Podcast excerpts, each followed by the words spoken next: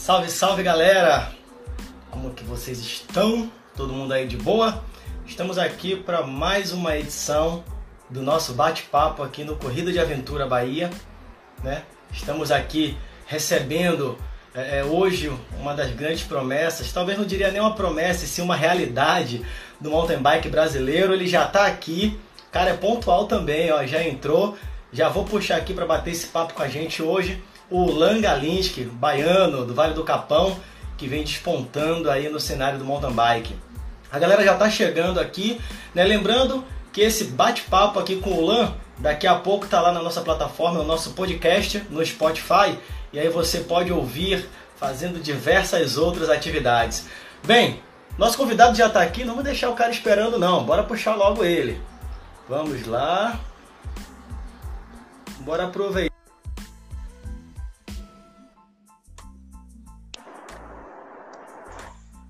E aí, Ulan, beleza? Beleza, meu amigo, e você? Tudo ótimo, tudo beleza, tudo muito bem. Melhor agora, falando com um grande campeão, muito feliz aí com o que você vem alcançando na sua profissão. Né? Como aqui no Corrida de Aventura Bahia é um bate-papo, também não pesquisei tanto assim né, sobre a tua carreira para deixar para você trazer, para poder é, tirar as minhas dúvidas, as dúvidas da galera que está chegando aí. Mas assim, cara, muito obrigado mesmo por aceitar esse convite e vir aqui bater esse papo com a galera. Primeiramente, boa noite a todo mundo aí que está nos escutando. É um grande prazer aí estar conversando com vocês e vamos bater esse bate-papo. Faz tempo que eu não faço uma live. vamos ver aí como é que vai ser. É, né? Cara, e depois que atualizou o Instagram, eu que faço bastante, eu fico me batendo aqui onde é que é o botão, como é que faz.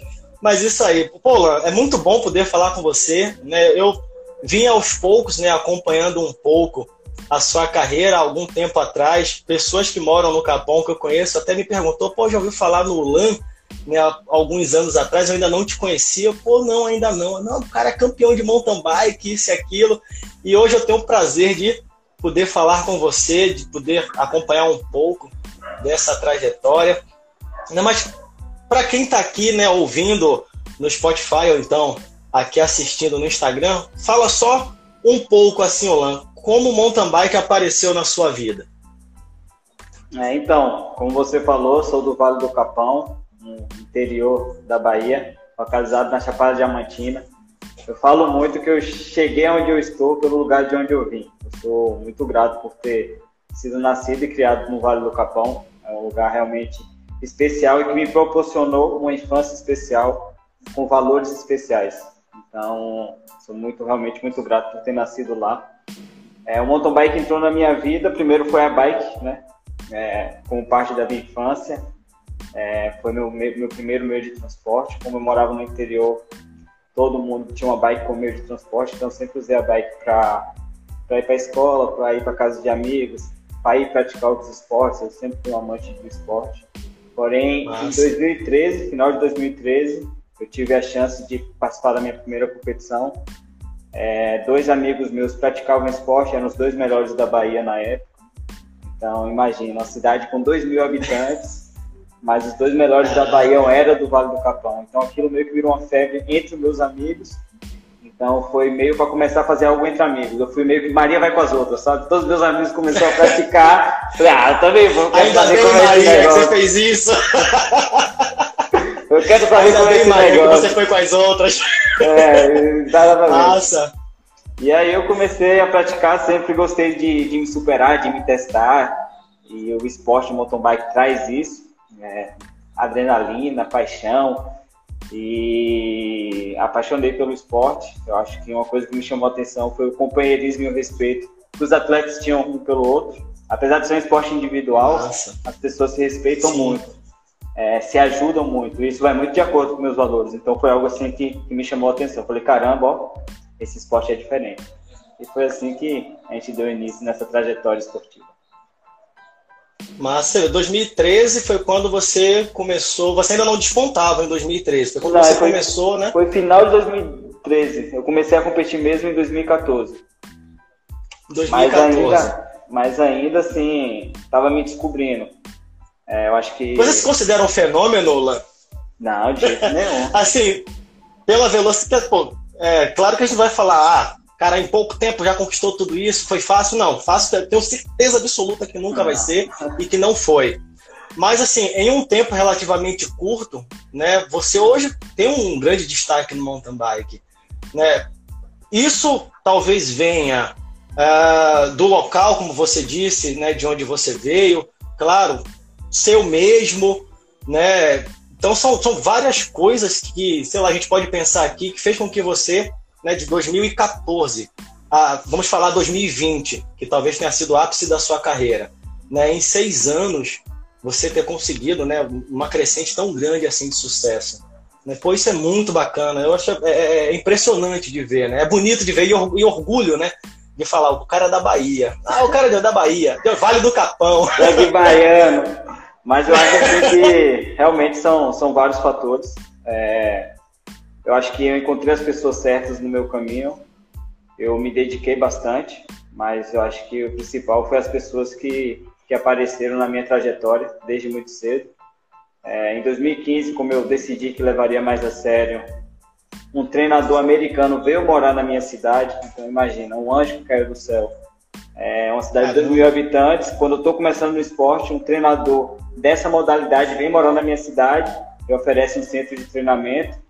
É, então, foi onde surgiu a primeira oportunidade de ter um treinamento, de entender como é que funciona esse processo de realmente ser um atleta profissional. Então, a, a partir dali foi quando começou a só depender de mim. Eu tinha um treinador, procurei um nutricionista, a Aniran, que foi minha primeira nutricionista. Comecei a entender o processo e comecei a me dedicar. Então, não foi fácil, tive que trabalhar muito, foi duro, mas eu tive boas, tive boas referências nesse, nesse processo. Os dois melhores da Bahia, como eu falei, eram da minha cidade, então eram meus parceiros de treino. É, tive um treinador que veio morar na minha cidade, então estava sempre me acompanhando lado a lado. É, então, é, ajudou nesse processo. Em 2016, Nossa. faleceu outro anjo da guarda, que foi o Maurício, que tipo, em dois anos eu já consegui uma equipe estadual. Sim. Então, foi mais uma pessoa que apareceu para alavancar minha carreira e me deu a oportunidade de ser um atleta profissional, é de ser um atleta, de ter um patrocínio. Então, de certa forma, dependeu muito de mim também, mas teve muitas pessoas do meu lado que que facilitaram esse processo. Minha família sempre esteve do meu lado, sempre me apoiou nas minhas decisões. Eu acho que a gente não é ninguém sozinho. Quando a gente está aberto a receber ajuda, a, a, a, deixar pessoas entrarem na nossa vida, as coisas de certa forma ficam mais fáceis. Massa. Eu acho que foi por isso que talvez eu tenha chegado em um nível bom em um espaço de tempo pequeno. Pô, Ulan, é, você teve aquela coisa assim, poxa, agora eu vou treinar para ser profissional. Né? Você meio que planejou assim, ó, eu fiz a primeira competição, gostei, eu agora quero treinar para ser profissional. Você teve esse start de eu quero ser profissional, ou quando você menos esperou, você já estava pegando o pódio, já estava sendo visto como um profissional, e aí você apenas passou a enxergar a coisa de uma forma profissional a partir dali. Ou você já tinha essa coisa, não, eu quero isso aqui para mim, eu quero ser profissional, quero ser campeão nisso aqui. Você focou nisso ou foi, sei lá, um fluxo normal da vida? E quando então, você menos esperou, você já estava lá?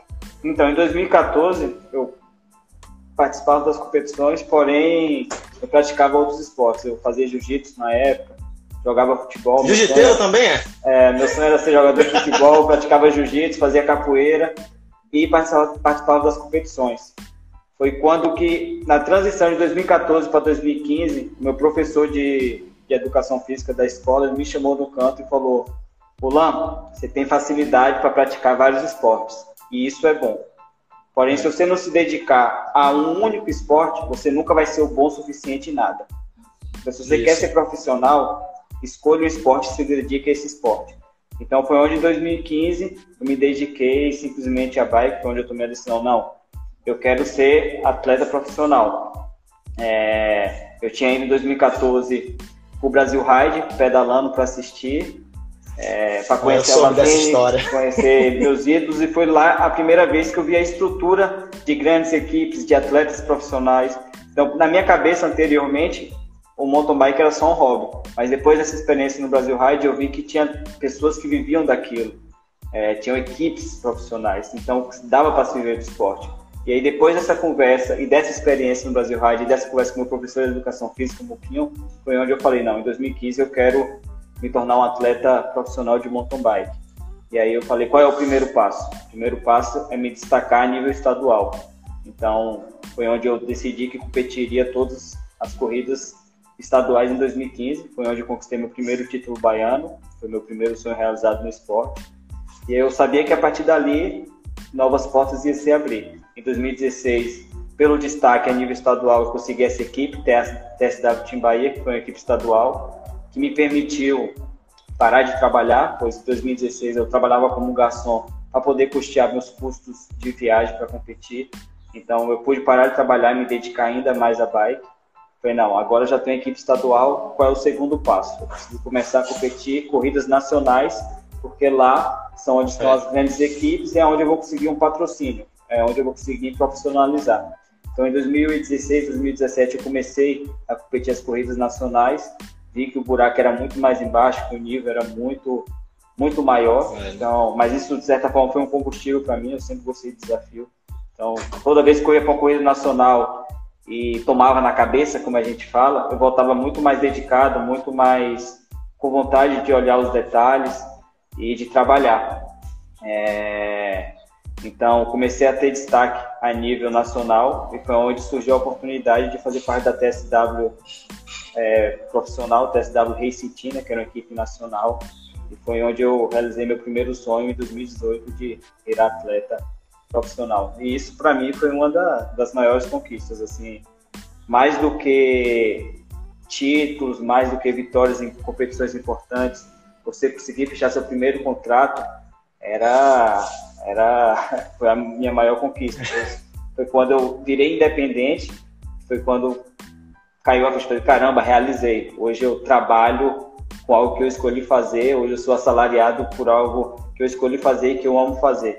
E para mim isso é uma das maiores dádivas da vida, maiores dádivas de Deus. É. Trabalhar com o que se ama, eu acho que é o maior privilégio da vida. Sensacional.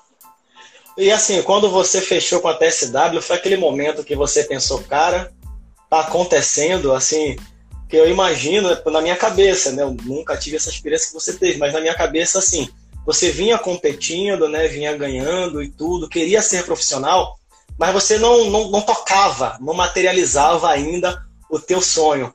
Então, quando você assinou com a TSW, você parou assim, caraca, tá acontecendo. Teve aquele momento de você se assustar assim, pô, tá acontecendo mesmo. Assim, é, é o que a gente chama do medo do sucesso, né? Você, cara, eu, eu, eu tô chegando lá, você teve esse momento?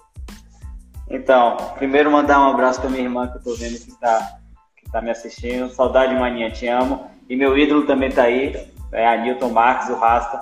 Esse cara, se eu tô aqui hoje é. Galera aqui. É por causa dele, então o Rasta é uma das pessoas mais especiais da minha vida. Foi o cara que me deu o primeiro capacete, minha primeira sapatilha. E eu estou aqui hoje é por causa dele. Eu te amo, Rasta. É, e então, primeiro, acho que antes de acontecer, de eu virar profissional, eu mentalizei isso muitas vezes, sabe? É, eu sabia que iria acontecer em algum momento. Eu sabia que eu estava trabalhando para aquilo acontecer e que em algum momento iria acontecer. E eu mentalizei isso em várias vezes na vida, em treinamentos. Eu sempre mentalizava que eu iria chegar lá. Então, acho que isso é importante para qualquer objetivo que a gente se tenha que a gente tem. Mas quando eu realmente assim, eu assinei, foi muito doido para mim, porque quando eu assinei o contrato, eu tive que sair da Bahia e ir morar em Minas. Então esse processo do ônibus de da Bahia até Minas Gerais foi, foi muito louco. Falei, caramba, tô saindo de casa, tô, tô indo A cabeça. E aí chorei no ônibus, chorei quando cheguei lá, chorei, chorei várias vezes nesse processo. Falei, caramba, tá acontecendo, é real finalmente trabalhei tanto por esse momento é. E, e, é gratificante, cara. Eu acho que quando a gente conquista algo que a gente suou muito, que a gente trabalhou muito, que a gente mentalizou tanto e acontece, é, é uma das melhores situações do mundo. E foi muito gratificante. E eu sou, sou muito grato assim, por tudo que aconteceu na minha vida. Tá cara, eu vi duas fotos suas, é, né? Eu vi duas fotos suas que, pô, fiquei viajando, assim, olhando pra foto, porque, assim, eu sou fanzaço de esporte, sou professor de educação física também. Falar de esporte, para mim, sei lá, eu posso ficar o resto da minha vida falando que eu nunca vou enjoar, eu amo. E quando eu vejo essa questão do atleta que se dedica, que se empenha, que busca seus sonhos, cara, eu chego a me arrepio assim, porque eu sou fanático por essas coisas. E eu vi duas fotos suas que eu fiquei assim olhando para as fotos e viajando assim. Uma que é uma foto você apoiado assim no alambrado, uma coisa assim no Brasil Ride, e o Avancini sentado assim embaixo, tipo, pô, tô olhando ali meu ídolo. E outra você no pódio, dividindo o pódio com ele. Né?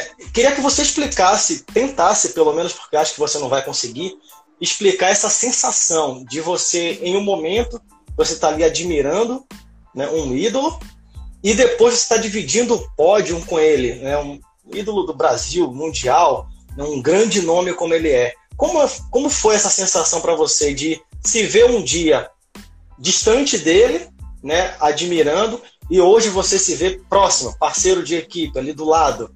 Né? Você conseguiria explicar essa sensação, esse, esse momento? Então, é, é difícil, como você falou, mas eu realmente acredito que nada acontece por acaso na vida. Nada acontece por acaso e tudo tem um porquê. Então, acho que esse primeiro encontro é, foi algo que, que aconteceu, de certa forma, para me inspirar para eu estar aqui hoje do lado dele.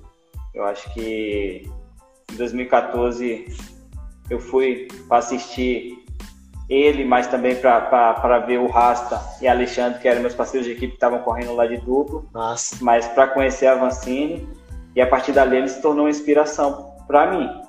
E, e eu sempre tive algo muito claro na minha cabeça. Se eu quero ser um atleta bom, eu tenho que ter os melhores como referência para mim. Eu tenho que me enxergar ao lado desses caras. Eu tenho que mentalizar que eu posso chegar nesse nível e eu tenho que estar do lado das pessoas que estão onde eu quero chegar. Então, desde 2015, 2016, eh, o Avocin sempre foi uma grande referência para mim. Então, sempre que eu tive a oportunidade de estar perto dele, alinhando em competições, eu sempre tentei observar ao máximo, aprender ao máximo. E, e isso, de certa forma, ajudou na minha evolução é, a nível nacional. Eu aprendi muita coisa com ele observando de longe. E aí isso, isso ajudou a ter bons resultados a nível nacional. E foi quando eu comecei, de certa forma, a me destacar, a ter chegar cada vez mais no pódio. Em 2019, quando eu tive meu, meu ano mais consistente a nível nacional, eu recebi o convite de fazer parte do time dele. Foi um momento assim, outro momento mágico que eu não consigo escrever com palavras. eu vejo, eu vejo essa história, na verdade, como como uma inspiração para outras pessoas. Eu acho que eu não me sinto especial Mas... e se eu conseguir realizar isso, eu acho que qualquer pessoa no mundo pode conseguir. Eu tento ver minha história como uma forma de mostrar para as pessoas que é possível. E isso foi algo que me motivou muito nesse processo também de chegar até aqui. Tentar inspirar outras pessoas a, a, a se dedicarem, a acreditarem nos seus sonhos. E eu lembro assim que quando o Henrique me fez a proposta, eu tive a primeira reunião com ele assim, foi foi mágico também, foi, demorou de cair a ficha. Chorei pra caramba, sou muito emocional. Então, sempre choro, tô sempre chorando. então, assim, foi. Tem que chorar, né, cara? Mas, cara, foi, foi assim, a recompensa de acreditar no meu sonho. Eu acho que quando a gente trabalha por algo que a gente, que a gente quer, que a gente almeja, existe uma recompensa. Às vezes ela vem mais cedo, é. às vezes ela vem mais tarde, mas em algum momento ela vem. Ela então, vem. Assim, quando quando eu recebi o convite para fazer parte do time dele, eu falei, caramba, a recompensa veio, tá aqui. Só tenho que abraçar a recompensa agora e, e aceitar o que a vida tá me oferecendo. Então, é. foi, Pô, você tem uma coisa muito mais. bacana no seu discurso, Olan. É que em vários momentos até agora na conversa você fala que você mentalizou, que sua cabeça, né, mente. Isso é bacana, porque muitos bons atletas, né, eles têm o físico do campeão, mas em algum momento na carreira eles não têm a mente do campeão. Né? Por perder essa mente do campeão, a cabeça dá um bug, o cara começa a ter derrotas, aí o cara não consegue mais render porque ele não conseguiu sustentar a mente do campeão. E você ainda em início de carreira, novo, você tem muito isso na cabeça, né? A minha mente, eu tô, eu tava focado, eu, queria isso. Cara, isso é fantástico, assim, né? Você falando essa questão de mente, de mente, Isso é legal porque a galera que está escutando aí, pô, começa a ver que não é só treinar físico, físico, físico, físico. Tem que mentalizar aquilo que você quer e ter a cabeça de campeão, a cabeça do profissional, né?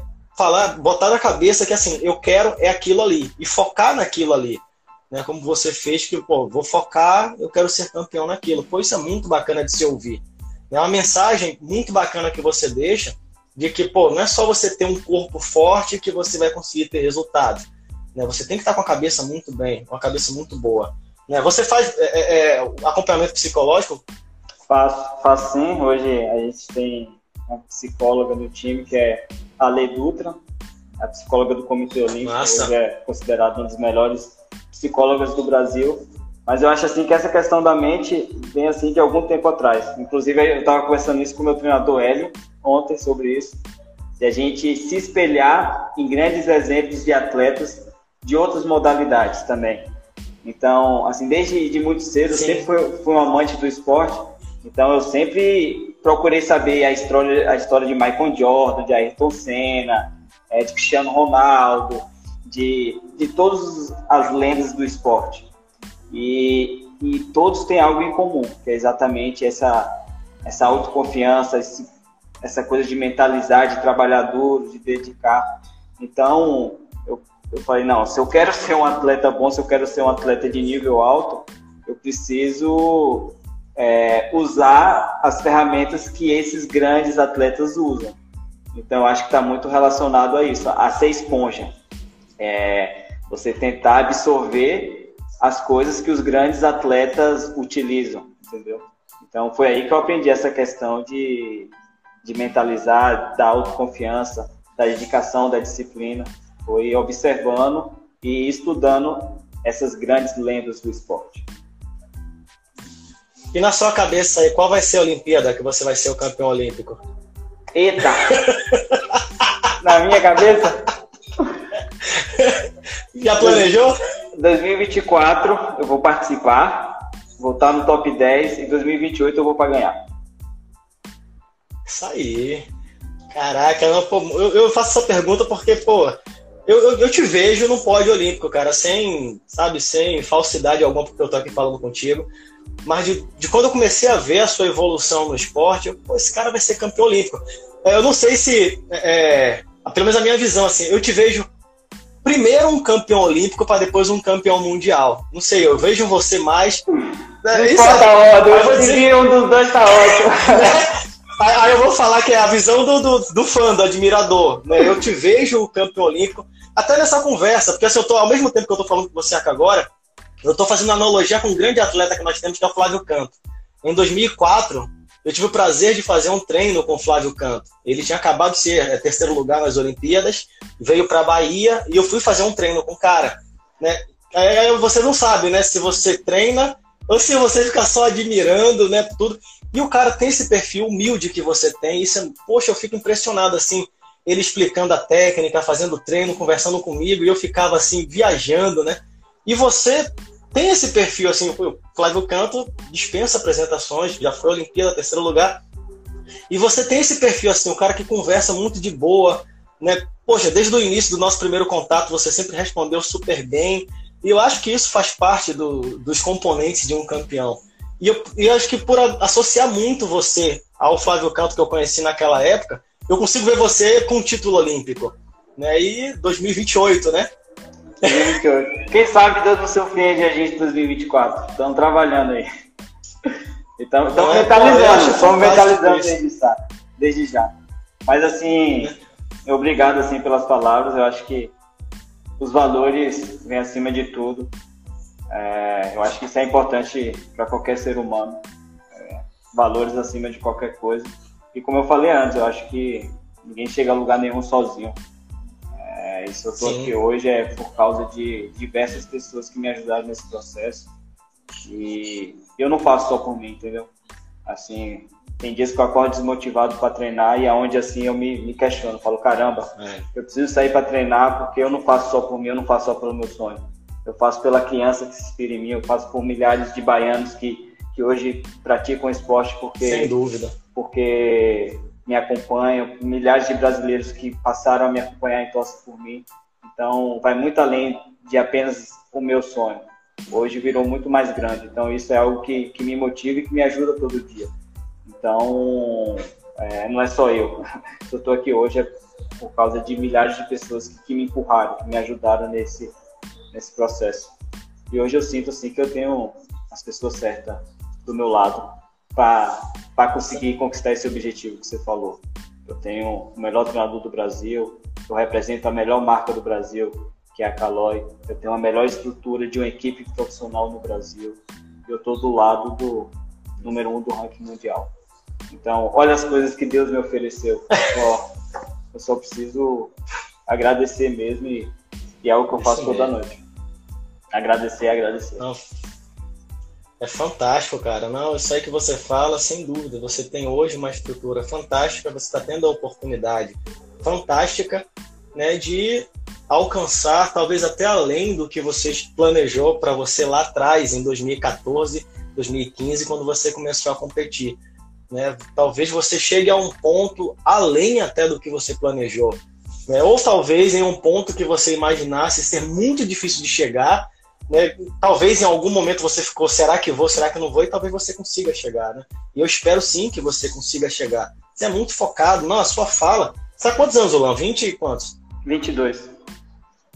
Mas 22 anos, cara. Pô, com 22 anos, com essa cabeça, com esse comportamento, rapaz, é bingo. Não tem outra, outra resposta. Cara, parabéns mesmo aí por teu posicionamento como atleta, né? Pô, tô impressionado. Nunca tinha conversado com você, assim, cara a cara, né? virtualmente, mas cara a cara.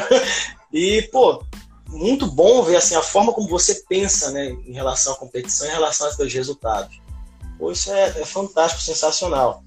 Ano passado, né, você teve a etapa lá da Copa do Mundo, né, que você ficou, foi 13 terceiro? 14 Mundial. Décimo, mundial. Mundial, né? Eu, eu, assim, eu, como muitas pessoas talvez estejam acompanhando aqui, eu, eu ainda tenho uma certa dificuldade em entender. Campeonato Mundial, Copa do Mundo, eu sou mais voltado para corrida de aventura. Copa do Mundo pratico... é o campeonato da Copa do Mundo, são uhum. seis, sete etapas é, por pontos, e aí no final de, do campeonato tem o campeão da Copa do Mundo. Mundial é etapa única, é a etapa que dá o título mundial para quem ganhar, ah, tá. dá o direito de usar a camisa arco-íris, que é o maior símbolo do mountain bike mundial.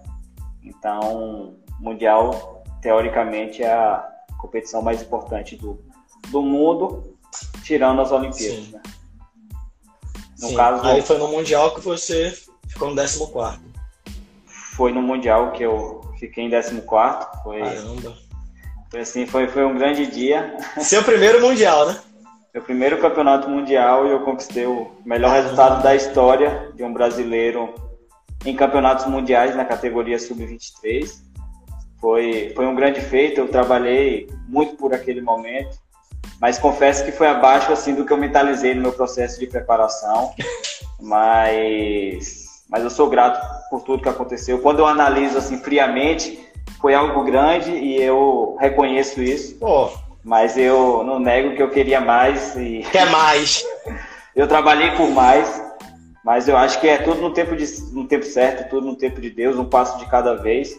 Se olhar para trás, há, há dois anos eu estava começando a conquistar meu espaço na categoria a nível nacional. Dois anos depois eu conquisto é.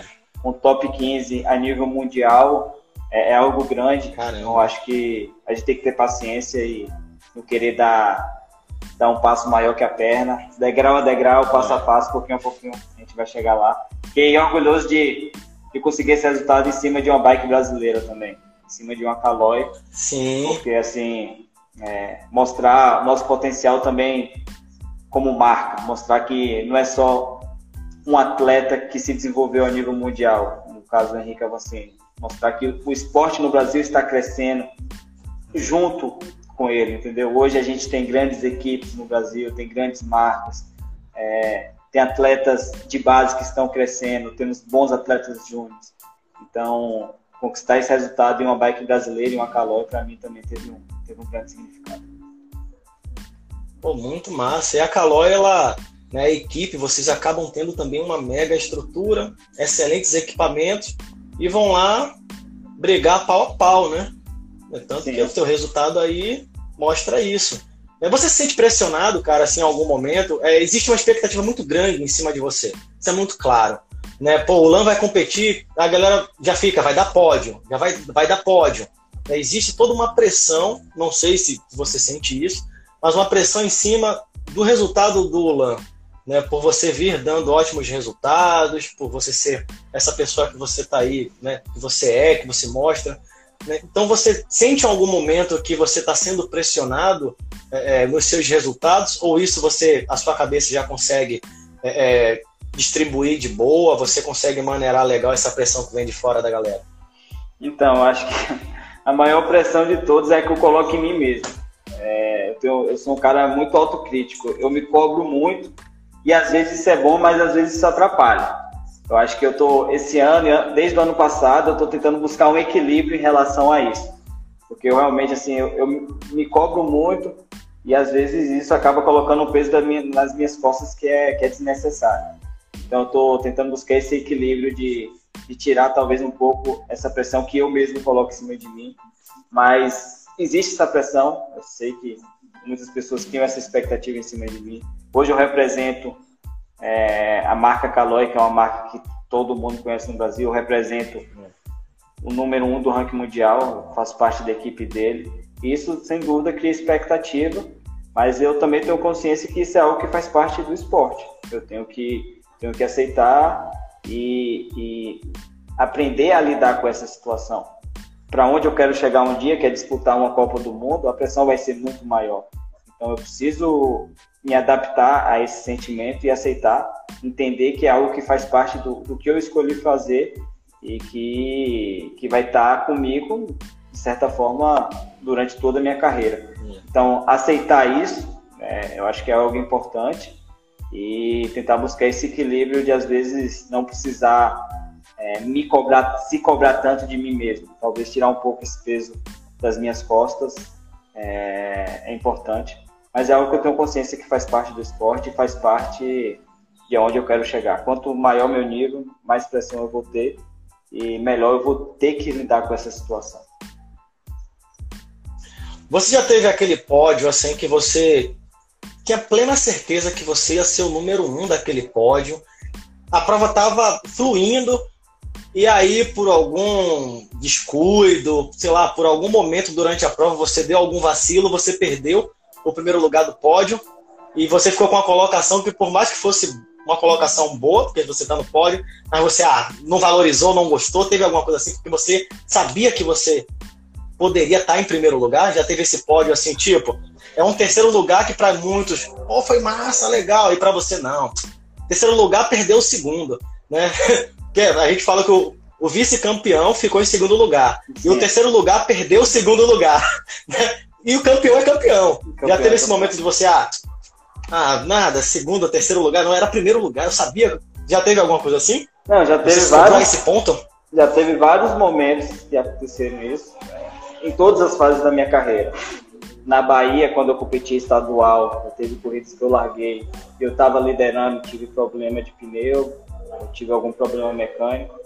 Isso acontecia mais no início da minha carreira, que eu tinha uma estrutura melhor, tinha é, menor, tinha uma estrutura menor, perdão, um equipamento inferior, então a probabilidade de acontecer esses acontecimentos eram muito maior. Então sempre acabava que eu tinha algum problema mecânico. Hoje em dia é mais raro acontecer, mas recentemente, agora na, na primeira competição do ano em Búzios, acabou que aconteceu. Eu tinha certeza que eu tinha condições de brigar pela vitória. Eu não sei se eu iria ganhar, eu sei que eu, que eu tinha chance de brigar tinha pela vitória e estava preparado para aquilo, estava me sentindo super bem, tinha uma estratégia em mente e estava tudo fluindo super bem, estava tava conseguindo colocar em prática o que eu mentalizei, o, que, o meu plano de corrida e acabou que eu tive um furo de pneu. Mas é algo que faz parte do esporte, eu acho que aceitação é algo importante, é algo que, que eu aprendi muito durante esses anos e é algo que eu acho que todo mundo também deve ter aprendido com essa situação do Covid. É, aceitação, eu acho que foi uma das palavras-chave para essa situação é. que a gente está vivendo. Então foi. Eu, eu, hoje eu entendo que é algo que faz parte. Antigamente eu me frustrava muito mais, ficava pirado, ficava. chegava chateado. hoje em dia eu entendo que, que faz parte, eu tento ver os lados positivos dessas situações. É. Então, é, hoje você já aceita mais de boa, Aceita. né, quando acontece uma coisa dessa, né? É, sempre tem um lado é positivo. Nessa corrida, é. por exemplo, eu tive um problema mecânico, solucionei, troquei a câmera, demorei uns 15 minutos, porque eu sou péssimo na mecânica, mas consertei e parti para uma prova de recuperação e me senti super bem, tive um, um ótimo desempenho, tive bons parâmetros de comparação é, relacionado a, a, ao primeiro bloco, primeiro pelotão. Então foi super positivo, independente do problema. Eu vi que eu estava bem fisicamente, eu vi que eu tava, que eu, eu, teria chance de brigar pela vitória. E eu só, só soube disso porque eu solucionei o problema e completei a prova. Então sempre tem um lado positivo e dá para tirar boas lições de cada situação. Olá, curiosidade do ciclista Peba. No caso, eu sou o ciclista Peba. Seguinte. Eu também sou é, ainda. Pô, a gente quer. né? Mas vou, vou te ensinar a andar direitinho então. É, é o seguinte, pô, a gente que é ciclista. a gente que é ciclista peba, né? Pô, vai lá, deu um pau no equipamento, a gente já fala logo, ah, porque essa marca, não sei o quê. Começa a culpar a marca. Claro que tudo tem a ver também com a forma que você pedala, se aquele equipamento realmente era o adequado para o uso que você estava dando. Né? É, é, tem uma sequência de, de, de situações que você analisa porque aquele equipamento deu um problema. Né?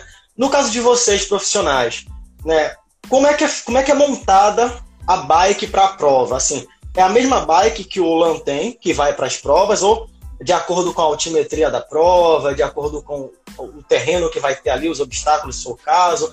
É, a equipe de vocês, né, a Caloi, ela monta uma bike para aquele tipo de prova. Né? Me explica aí, tira essa dúvida minha, assim, porque eu tenho a mesma bike que eu uso para tudo. Né? Vocês têm é, configurações diferentes para cada tipo de prova, buscando sempre o, o melhor resultado é, através do equipamento? Né? Então, Seria um meio, né? É, primeiro, assim, uma dica para você. Como você falou, eu acho que. Profeba entender que problema mecânico faz parte. Eu acho que pode acontecer na bike mais fuleira até na melhor bike do mundo. Pode acontecer de Eu tenho um uma peça mecânico. que fica em cima da bike que dá muito problema. Ela fica em cima da bike. O que a gente pode Pedalando fazer. na bike. Esse aí também tem jeito. Esse aí também tem jeito. o que a gente pode fazer é diminuir as chances que aconteça um problema. Então, se você vai para uma competição e antes você faz uma revisão na bike, você leva a bike para uma oficina, ou você mesmo dá um talento nela, revisa ela, passa o óleo na corrente, a chance de acontecer um problema mecânico diminui. Então, isso é algo que a gente, todo mundo pode fazer. No nosso caso, atleta profissional, hoje, atleta equipe Caloi Henrique Avancini Reis. A nossa estrutura é muito boa, então hoje a gente tem uma bike de treino e uma bike de competição que são exatamente iguais. Então a bike de competição a gente só pega na corrida. E então uhum. isso também já diminui mil por cento a chance de, de, ter algum problema, mas isso não, não diz que a chance de acontecer ainda existe. Mas, Sim, claro. mas então e além disso, além de a gente ter uma bike de treino, uma bike de competição, nossos mecânicos eles avaliam e dão revisão na bike pós cada, cada treino. Se a gente faz um reconhecimento, eles vão lá e faz o dá uma análise geral na bike. No dia seguinte a gente tem uma competição por etapa, a mesma coisa. Inclusive assim, o meu mecânico, ele o meu mecânico é sensacional, o Mahatma, um menino super jovem, mas super maduro, super profissional. Ele fala que ele revisa a bike no dia anterior, mas vai dormir e ele começa a se questionar: caramba, será que eu apertei aquele parafuso? Será que. Aí ele falou que já levantou de noite assim. Falou: de não, noite. vou conferir se eu, se eu apertei aquele parafuso. E mesmo ele conferindo, de manhã antes da prova, ele vai lá e confere tudo, vê se, se todos os parafusos estão certinhos, se a blocagem está apertada, se a bike está bem lubrificada. Então, ter esse cuidado é importante. E aí é cada caso, né? A nossa equipe trabalha dessa maneira, eles são super profissionais então isso dá uma tranquilidade a mais uma confiança muito maior para a gente. Olá, mais uma curiosidade, você já fez o, o Brasil Ride ou o Cape Epic que você já correu? Já fiz o Brasil Ride duas vezes. Em 2017 eu corri com meu ídolo, com o Rasta Nitão, é, que era um sonho também, um sonho. Eu prometi para mim mesmo que um dia eu, eu, iria correr com ele. Então, competir com ele foi, foi uma, assim, da, uma das maiores realizações pessoais que eu já tive. Eu lembro assim, o momento da gente cruzando a linha de chegada foi, foi algo mágico para mim, porque foi algo que eu tinha prometido e, e concretizar algo que a gente promete para si mesmo é, eu acho que é, que é importante. Inclusive, eu estava lendo uma coisa ontem sobre isso, é, que as pessoas se dedicam muito mais para cumprir as promessas que elas fazem para outras pessoas do que para si mesmo. Imagine se cada, pessoa, se cada ser humano tivesse o mesmo empenho para cumprir as promessas que ela faz para si mesma, as promessas que ela faz no ano novo, relacionadas às é. promessas que ela faz para outras pessoas. Mas enfim, foi, foi algo interessante que eu li ontem que, que me veio agora. Mas eu corri em 2017 e corri em 2019 Nossa. representando a TSW com o Carlos, que foi um, um, grande irmão também, meu parceiro de equipe durante dois anos na TSW. E era um cara assim que, que foi muito importante no meu processo, eu aprendi muito com ele e competir com ele também, o Brasil Ride, foi, foi muito massa, foi, foi muito gratificante. É um cara assim que eu levo comigo pro resto da vida. E eu acho que o Brasil Ride tem muito disso, né? É uma prova marcante, mas o que marca ela é, é a sua dupla. Se você participa com um cara que, que é seu amigo, que é seu irmão, que você tem um respeito, um, um, uma confiança, se torna muito mais agradável, muito mais gratificante de fazer. Pô, lá você falou uma coisa, você falou em outros momentos também que me lembrou um, um ditado que fala que é eu troco minhas folhas, mas não quebro minhas raízes, né? Você passa por vários momentos da sua vida, né? Em, em, em outro nível, né? competindo profissionalmente e tudo, mas você está sempre fazendo menção às pessoas que te trouxeram lá do início para esse mundo do mountain bike. Isso é muito importante, né? A gente tem que reconhecer sempre as pessoas que, quando a gente estava lá começando, que estenderam a mão para a gente, que nos apoiaram, né, que nos orientaram. Isso é muito bacana. Pô, eu tenho um carinho imenso pelas pessoas quando eu comecei a praticar algum esporte, né, e me orientaram, me ajudaram. Isso, pô, você fala isso de uma forma sensacional, porque certamente amanhã ou depois, quando o nome do Olan estiver ainda mais forte, você vai estar tá falando sempre nessas mesmas pessoas, porque você reconhece que elas foram fundamentais para fazer o LAN que é hoje. Né? O LAN de hoje não seria o LAN de hoje se não fossem essas pessoas do passado. Né? Você trocou suas folhas, mas suas raízes estão aí inteiras. Isso é muito bacana. Ah, obrigado. Obrigado. Eu acho que. É, não estaria aqui se não fosse eles, então não é, não é nada mais justo para mim, eu acho que é, é questão de, de bom senso, para falar a verdade. Se eu estou aqui hoje é por causa é. dessas pessoas e acho que elas têm que ser re, reconhecidas independente de onde eu, eu chegue um dia. E se eu chegar, eles vão estar lá comigo. E de certa forma eu levo todas essas pessoas comigo no meu coração e é o, é o que me dá força diariamente. Então, Mas... fazem parte de mim. E esse ano, a gente está num período muito difícil, né? Esse período de pandemia está complicado pra caramba. A situação da gente não está nada fácil. Mas é, é, como é que está o cenário de competição profissional? Como é que está seu calendário para esse ano? As provas que tem a possibilidade de verem ocorrer, que você está planejando participar. Como é que está esse ano para você? Então, nosso calendário ainda está muito incerto. A gente fez um planejamento inicial é, desde novembro, dezembro. É, a gente acreditou que esse ano seria que ia melhorar a situação, infelizmente não aconteceu. É, então a gente está meio que se adaptando. Já passamos por, por diversos, diversos cancelamentos, é, mas eu acho que é, é, aceitar e entender também o período que a gente está passando. Eu acho que é a forma mais segura de se precaver eu acho que o mais importante agora é, é a saúde, é a segurança das pessoas, é a vida. Então, para mim, é super compreensível tudo que todos esses cancelamentos e, e, se adaptar e aguardar. A gente tem expectativa das coisas se normalizarem no segundo semestre. É, temos expectativa de viajar para competir as Copas do Mundo em maio, mas ainda é algo muito certo, porque a gente não sabe se a gente vai conseguir entrar na Europa. Então, como, como eu falei, assim, é algo muito certo, não dá para falar, porque nem eu sei, para falar a verdade, mas nosso planejamento inicial é competir todas as competições do CI, que vale pontos para o ranking mundial que acontece aqui no Brasil. Então, Copa Internacional, as provas do Avelar, as Taças do Brasil, que vale ponto CI, estão no nosso calendário. E teremos quatro corridas lá fora, que seriam três etapas da Copa do Mundo e o um Mundial que acontece na Itália em agosto. Então, teoricamente é isso, mas a gente ainda não sabe o que vai acontecer. Mas eu me, me mantenho motivado, trabalhando todo dia, para quando acontecer eu estar tá pronto para entregar o meu melhor. Ano que vem vai ter uma etapa, né, da Copa do Mundo aqui no Brasil, né? E é, já tem algum planejamento para essa Copa do Mundo ou ainda é ano que vem e não está se pensando nisso? Eu acho que isso foi uma grande conquista para o mountain bike nacional. É, trazer uma Copa do Mundo para o Brasil é algo muito grande.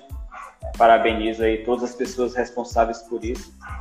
E sim, tem um planejamento, é a pista que eu treino diariamente. Inclusive fiz um, treino ontem nessa pista. E é bem motivador né? assim, treinar em uma pista e saber que daqui a um ano essa mesma pista vai sediar uma etapa da Copa do Mundo.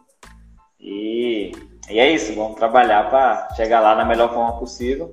Mas eu acho que o feito em si é o mais importante nessa situação, independente do planejamento ou do resultado que eu vá conquistar. Eu acho que o feito de ter uma, uma Copa do Mundo no Brasil é algo mágico para o nosso esporte e é o que eu, que eu falei lá atrás, mostra o quanto o mountain bike vem crescendo de uma maneira geral é, no cenário mundial, quanto o mountain bike no Brasil vem crescendo no cenário mundial. E isso é muito importante. É uma grande conquista, uma pista que você já conhece, que você treina nela. Só para nós aqui, ninguém vai ouvir não. E aí, sua pretensão? Primeiro lugar? É, tá, tá, acho que tá cedo. Não, tá cedo. Tá, tá no primeiro lugar, a Copa tá do Mundo cedo. tá cedo. Mas vamos. É isso, pô, mas... Deus, Deus, costuma surpreender, né? Quem trabalha pelos seus sonhos. Quem sabe? Não é? Mas, mas vamos, um pouquinho a pouquinho, um passo de cada vez. Vai chegar lá. A briga, a briga vai ser boa, né? Você vai, vai brigar com tudo, né? Porque Não. você fala uma coisa muito legal. É admirável, assim. Você vai para dar o seu melhor, o seu máximo, né? Você não ah, é uma prova que só tem top, eu vou ficar lá. Não, você vai dar o seu máximo. Você vai para brigar, né? Isso é muito bacana. Tem que ter essa visão mesmo. Não, isso assim é o que eu posso garantir. Não, não vou te falar um resultado, mas o que eu posso garantir é, claro. é que eu vou, que eu vou entregar o meu melhor. Vou dar tudo que eu tenho na pista. E vamos ver o que acontece. Não é? Pô, mas é isso aí, Pô, é, torço muito, não só eu, como acho todo mundo que está aqui, o Brasil todo está torcendo. Que bom que eu estou tendo a oportunidade de falar com você antes do título olímpico. É, isso fala depois também, não tem problema não. Ah, mas aí depois a fila vai estar tá muito grande, ainda ah, sou pergunta, tá lá atrás. Nada. né, pô, muito bacana poder falar contigo, cara. Assim, eu, eu tinha muita vontade de poder falar para você assim, muito obrigado, né, por levar o nome da Bahia, levar o nome do Brasil. Não sou do Capão, mas agradeço também. Tem uma galera aí do Capão falando por você também levar o nome do Capão, porque você hoje representa o Capão. Muita gente se identifica, né? Pô, o cara saiu daquele povoadinho ali, aquele lugar pequenininho, e está conquistando aí o Brasil, o mundo, e o céu vai ser o limite para ele. Né? Então agradeço muito a você por fazer isso com o nosso esporte. Né? Eu já falei, eu sou extremamente fanático por esporte. Onde eu vejo o nome do Brasil né, destacando, eu já fico eufórico. O nome da Bahia, pô, fico mais ainda. Então, eu só tenho a agradecer por ter um baiano representando muito bem o nosso estado, o nosso país, aí mundo afora. Certo? Muito obrigado mesmo, Alan. Fico muito feliz com isso. Torço muito por você. Espero um dia poder te encontrar pessoalmente, né, te dar aquele aperto de mão, aquele abraço e agradecer mais uma vez. Certo? Ulan, a gente já está chegando pertinho aqui do final do nosso horário. Eu também não vou ficar ocupando tanto aí o seu tempo. Eu sei que é, é correria, né? A sua rotina não é uma rotina, né? Que pode dormir a qualquer hora, pode sair a qualquer hora, você tem horários a serem cumpridos. Eu quero deixar um recado aí para a galera que está acompanhando, que daqui a pouco essa live vai estar lá no podcast, no Spotify. Vai lá no Corrida de Aventura Bahia, no Spotify. Quem não assistiu desde o início e quiser ouvir durante um treino, dirigindo, tá lá no Spotify. Mais uma vez, Luan, muito obrigado mesmo por participar desse bate-papo. Né? Pô, fiquei muito feliz em poder falar contigo e poder te agradecer aqui, fazer você ouvir essa, essa palavra, né? Assim, muito obrigado. Né? E a galera que acompanhou aí também, participou bastante, agradeço muito também por tudo isso. Eu que te agradeço, foi um, foi um grande prazer falar com você. Já vou deixar marcado para a gente fazer outra live depois do título olímpico. Já tá, já tá marcado na agência. Vou tá cobrar, na agenda. Então, pode cobrar. É, mandar um abraço. Vai que até lá o Corrida de Aventura Bahia virou um podcast, vai que é presencial até. É. Tem que acreditar. Quem sabe a gente não cresce. É. Bora lá, é projeto, é a ideia, né? eu, vi, eu vi a galera perguntando da FU, vou falar rapidinho da FU da Caloi. A Sim, bike tá sensacional, tá me surpreendendo muito. É, minha adaptação com a bike foi, foi muito rápida. Eu achei que ia ter mais dificuldade em me adaptar com a full suspension, por achar que a bike rígida, a hardtail, ia de acordo com minhas características, potencializava ainda mais minhas características de escalador.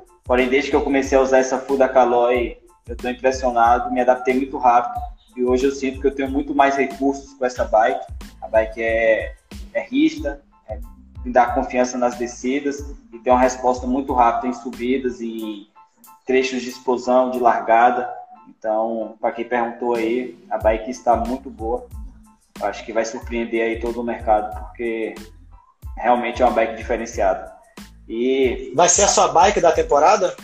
Sim, provavelmente. É... Eu inicialmente achei que não, assim que antes de eu de andar na bike, eu falei, eu acho que eu vou andar mais de rígida, mas desde que eu comecei a andar com a bike, essa dúvida saiu da minha cabeça e, e também pela tendência do mountain bike em si, é, as pistas estão cada vez mais para bikes full suspension, então eu preciso me adaptar a, a, essa nova realidade. Então, quanto antes eu começar a usar a bike, que é a tendência, melhor para a minha evolução. Então, provavelmente será a bike que eu vou competir em todas as competições esse ano. E agradecer pela conversa, foi um grande prazer e mandar um abraço para todo mundo que, que, nos acompanhou, mandar um abraço para todo mundo da Bahia, da Chapada Diamantina. É um, uma grande honra poder representar, representar, cada um de vocês, todo mundo aí do, do Brasil aí que acompanhou. Um abraço para todo mundo. E é isso, como você falou. Acho que independente do lugar de, de onde a gente venha, independente da condição financeira que a gente, que a gente tenha, acho que o mais importante é a vontade que a gente tem dentro da gente. A gente quer algo, a gente é capaz de conquistar, independente de qualquer coisa. E, e, é isso aí. Acreditem, trabalhem e realizem, porque realizar um sonho é algo mágico. É isso aí, Ulan. Muito obrigado, Ulan, mais uma vez. Isso aí, cabeça de campeão, físico de campeão, mentalidade de campeão. É isso aí. Você vai chegar muito longe, cara. Muito, muito Amém. longe. Estou torcendo por você. Certo? Valeu, galera. galera. Muito obrigado. Ulan, muito obrigado. E vamos ficando. Grande valeu, abraço. Valeu. Tchau, tchau. Tchau, tchau. Até.